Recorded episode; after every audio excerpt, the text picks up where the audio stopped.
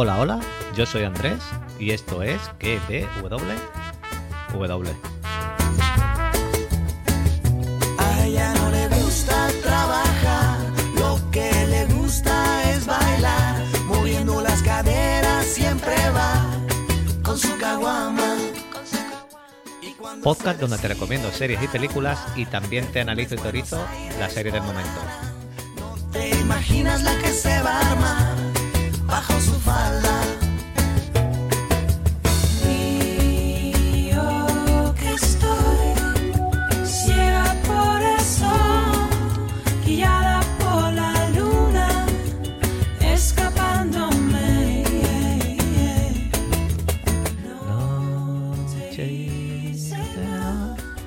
Programa número 72 de la temporada y 142 del podcast. Podéis encontrarme en Twitter como arroba pruni7, en el canal de Telegram que en Instagram que separada por barra baja, en Coffee por si queréis aportar o invitarme algo y en, twi- y en Twitch como arroba pruni7.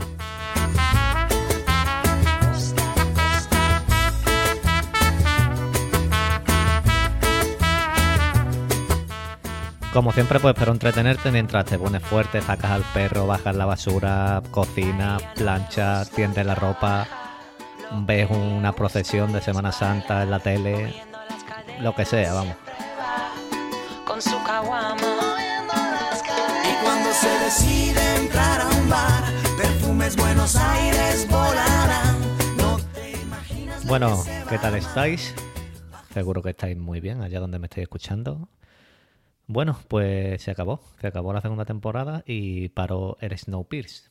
Ha parado con estos dos últimos episodios titulados El espectáculo debe continuar el 9 y Rumbo a lo, desconocido el 10. Y voy a comentaros como hasta ahora, os hablaré de los dos episodios y después por una visión general de lo que ha sido esta segunda temporada. El episodio 8 pues lo dejamos con Wilford al mando del rompenieve del Snowpiercer gracias a lo que tenía planeado que vimos que hizo, donde dio esta especie de golpe de estado y a Leighton pues lo encarcela, entre comillas, y lo manda castigado al vagón del compostaje, a donde estaba toda la mierda de- del tren.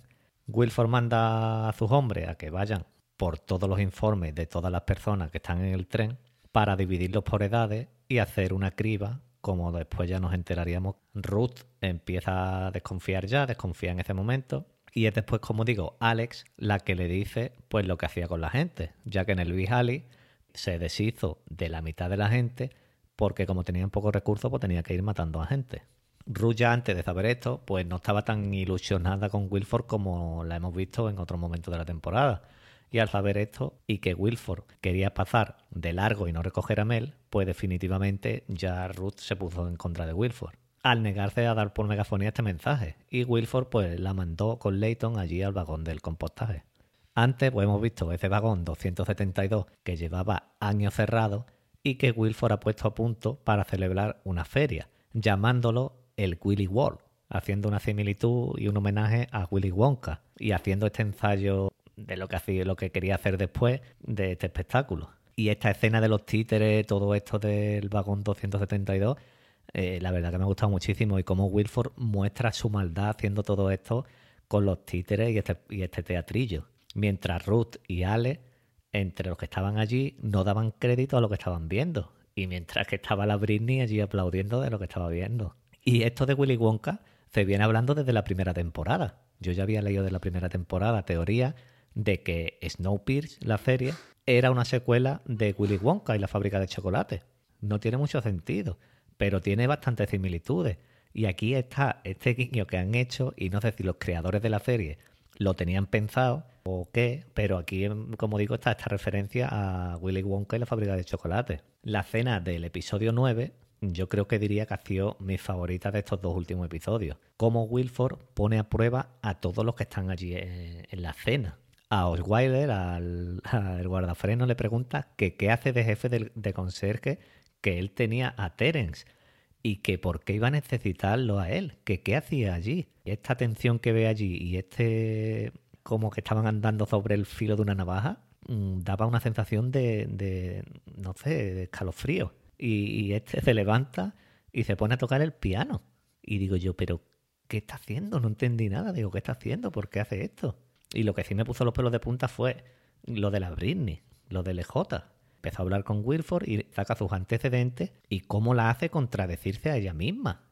Que yo, vamos, la vi tragar saliva y digo, puede pasar aquí cualquier cosa. Aquí Alex ya sabía lo que pretendía Wilford y ya claramente pues se puso en, su contra. Y ahí es cuando le dice a Ru lo que comenté antes, que tenía que elegir entre salvar a Mel o apoyar a Wilford. Y ya sabemos pues dónde la mandó, como dije antes, la mandó con Leighton. A vez hemos visto que se la lleva a Wilford donde tenía detenido a los que mandó para matar a los selladores, que los había mandado él. Y le dice, ahí los tienes. ¿Tú quieres justicia para los selladores? Pues dale a la palanca y los mata. Y ahí vemos otra vez la maldad de Wilford. Y ves, es incapaz de darle la palanca. Y Wilford pues le dice, vale, tú no le das, pues ya está, yo le daré. Coge, le da la palanca y se los carga todos. Otro, otro tremendo momento. Hemos visto que quedaba muy, muy poquita esperanza de que Mel se comunicara, pero ha logrado ponerse en contacto. Y Javi, pues hemos visto que le manda este mensaje a Ruth y Leighton, que logran escapar matando al guardia de allí de lo del compostaje. Y ahí muy grande, pero muy grande Ruth. Encuentran a Alex en el calabozo, que también lo había encerrado Wilford, y les dice que hay una puerta secreta para entrar a la habitación de Wilford. También Leighton y Ruth le dicen a Alex que su madre está viva, y Alex pues se pone a hacer el papel como que no sabe nada, para seguir el plan que tenían ellos. Ruth, Javi, Ben y Leighton pues intentan cambiar el rumbo del tren para subir a la montaña rocosa y recoger a Mel, para ganar mientras Wilford estaba en la, en la cena. Vemos que Ruth y Leighton pasan la frontera del Big Alley en una caja y los pasa, la última australiana esta que quedaba, en el tren, que ahora no me acuerdo cómo, cómo se llamaba, las pasa lo- empujándolo en esta caja. Wilford se da cuenta de que algo va mal con ayuda de la Britney, ya que como vimos antes, pues Alex disimuló un poquito regular nada más y la pilló. Al final Wilford logra llegar al Big Alley y vemos que pasan de largo de Mel en esta lucha de yo acelero y yo freno con Ben y vemos esta escena del episodio creo que 6, creo que fue, donde yo dije que era una alucinación de Mel, corriendo, queriendo alcanzar el tren. Y no, la- en, en realidad era esta, escena que nos la habían puesto en ese episodio. Pero aquí la vemos desde dentro del tren, desde la perspectiva de Ale. Y Ale la vemos destrozada, pero con un as bajo la manga. Y es esta cuchilla que tenía en la boca. Cuchilla con la que tuvo que asesinar a Leighton cuando Wilford fue por primera vez al vagón nocturno. Acordaros de la fiesta aquella cuando Wilford se hizo con el tren, que creo que fue en el episodio 4 cuando le dijeron que fuera del tren, le dijo Mel, que estaba cambiando la temperatura del planeta. Vemos ese cuchillazo que, le mete en el cuello, que está bastante bien, y huye mientras los guardias pues llevaban a Wilford para que le curaran el corte. Y ahí hemos visto ya que entraba en acción Josie, ya que Wilford le dice que salga y vaya a matar a Ben para, que, para poder tomar el control del tren. Alex le dice a Leighton que aún queda una posibilidad de recoger a Mel y es soltando el tren por el vagón del acuario, cosa que le ocultó a Wilford, si os dais cuenta, ya que Wilford quiso separar los trenes después del acople de la primera temporada. Acordaros que decían que no se podían soltar porque el acople aquel era muy fuerte, no me acuerdo por lo que era. Y Alex le dijo esto, que no había manera. Y aquí nos damos cuenta que sí había una manera, que era por el tren, que era, perdón, por el vagón del acuario.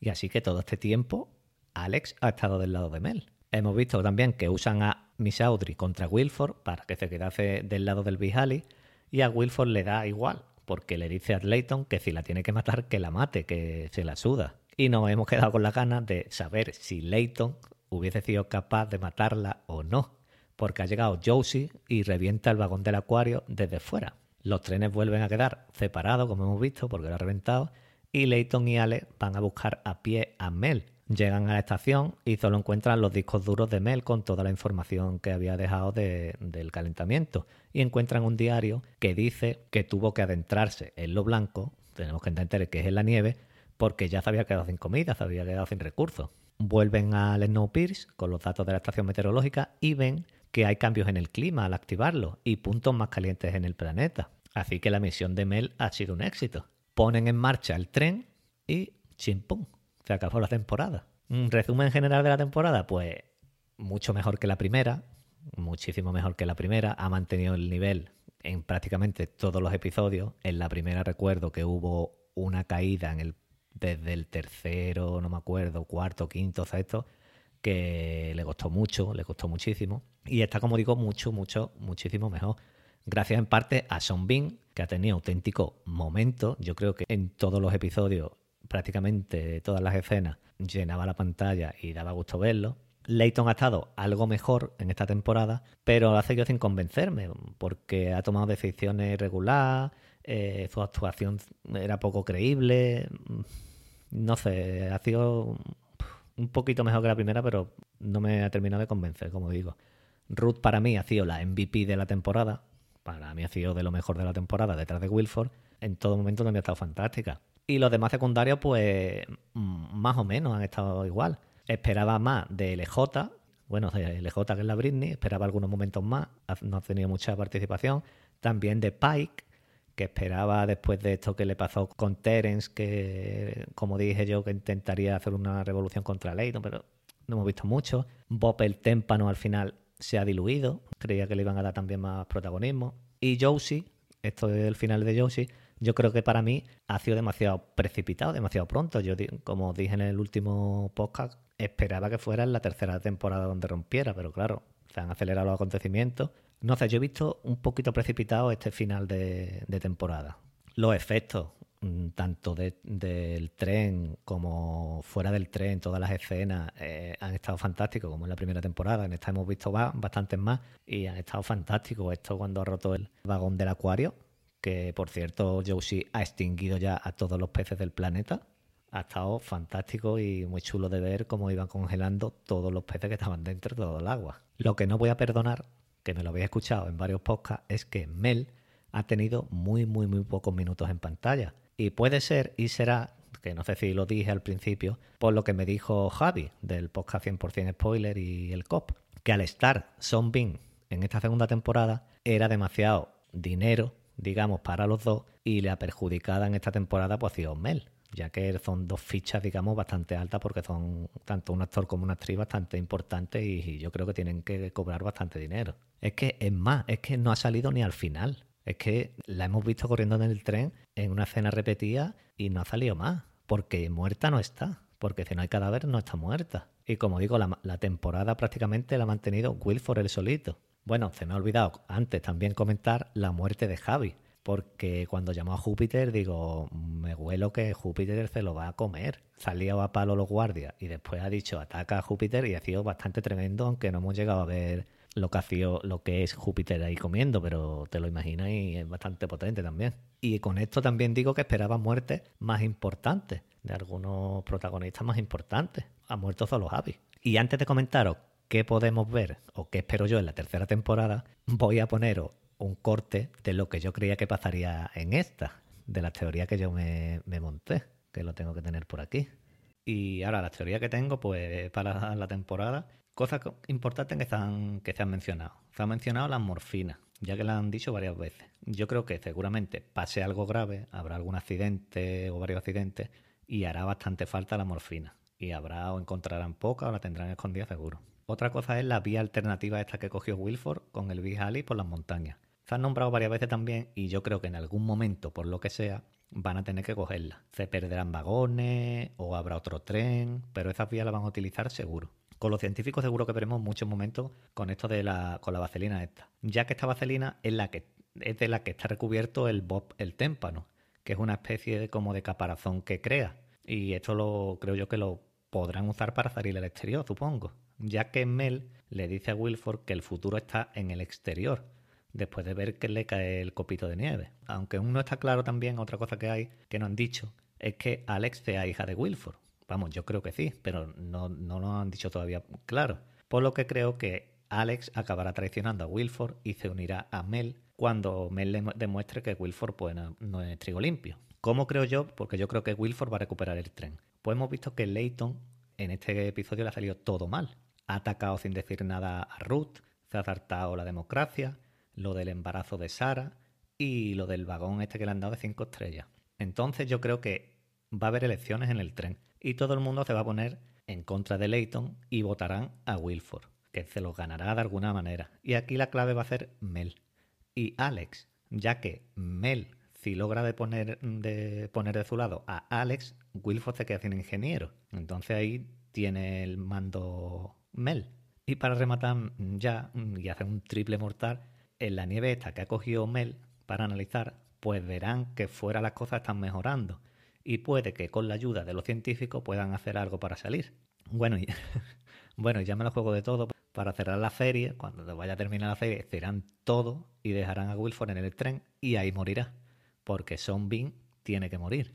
Bueno, acabáis de escuchar las teorías que yo me monté al principio de temporada, después de ver el primer episodio, y creo que alguna he acertado, ¿no? Yo creo que ah, no iba mal encaminado. Eh, lo que sí ha faltado ha sido la morfina, que se mencionó y no han hecho nada. Pero después esto de que Wilford recupere el tren, lo de que la nieve iba a ser importante para lo del calentamiento, que el tren iba a quedar partido, bueno, que iban a subir a la montaña rocosas, que Wilford se iba a quedar solo en un tren también, lo he acertado, aunque no se ha quedado solo, y algunas cositas más, que lo de del témpano que iba a atacar por fuera. Mm, yo creo que, bueno, me la jugué y algo he acertado. Y ahora, pues, ¿qué podemos esperar en, esta tercera en la tercera temporada? Que por cierto está más que confirmada. Bueno, lo primero es que confío y, creo que Mel está viva, que está metido en la cueva esta donde estaba con las ratas y donde estaba más calentita, o en cualquier punto caliente que haya podido encontrar de estos que hemos visto. También he leído que Jennifer Connelly, como sabéis, la actriz que hace de Mel, está bastante ocupada, tiene una agenda bastante ocupada. De ahí que le hayan dado este final abierto para ella, porque como he dicho antes, si no hay cadáver, eh, no hay muerto. Eh, así que tiene la oportunidad de volver a la serie se rumorea, se dice que no va a estar, pero con este final, como está abierto, pues puede aparecer siempre que la serie quiera. Eh, creo que en esta tercera temporada va a estar más enfocada en sobrevivir fuera del tren. Leighton y compañía, como hemos visto, ponen en marcha el Snowpiercer y yo creo que intentarán volver a alcanzar el Big de nuevo. Y Wilford pues intentará resistir como pueda, aunque ahora tiene más gente en contra de nuevo. Y encima tiene a Ruth en ese tren. Así que yo creo que será pieza clave para derrotarlo. Eh, Sara, pues también será importante, porque está, recordad que está embarazada.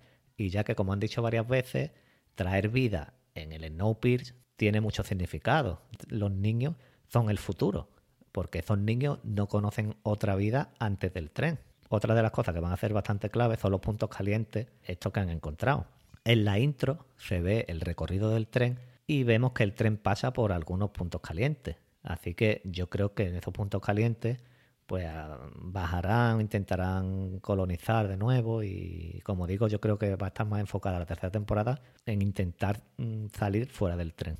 Y creo que estos puntos calientes también van a ser claves para derrotar a Wilford. Josie hemos visto que al ser mejorada, tanto para resistir el frío como con este brazo que es medio cyborg, pues yo creo que Wilford creo que puede intentar hacer lo mismo con Bob el Témpano, para mejorarlo de alguna manera también. Y yo creo que estaría bien una batalla de esta gente porque no hemos visto una pelea de estos dos.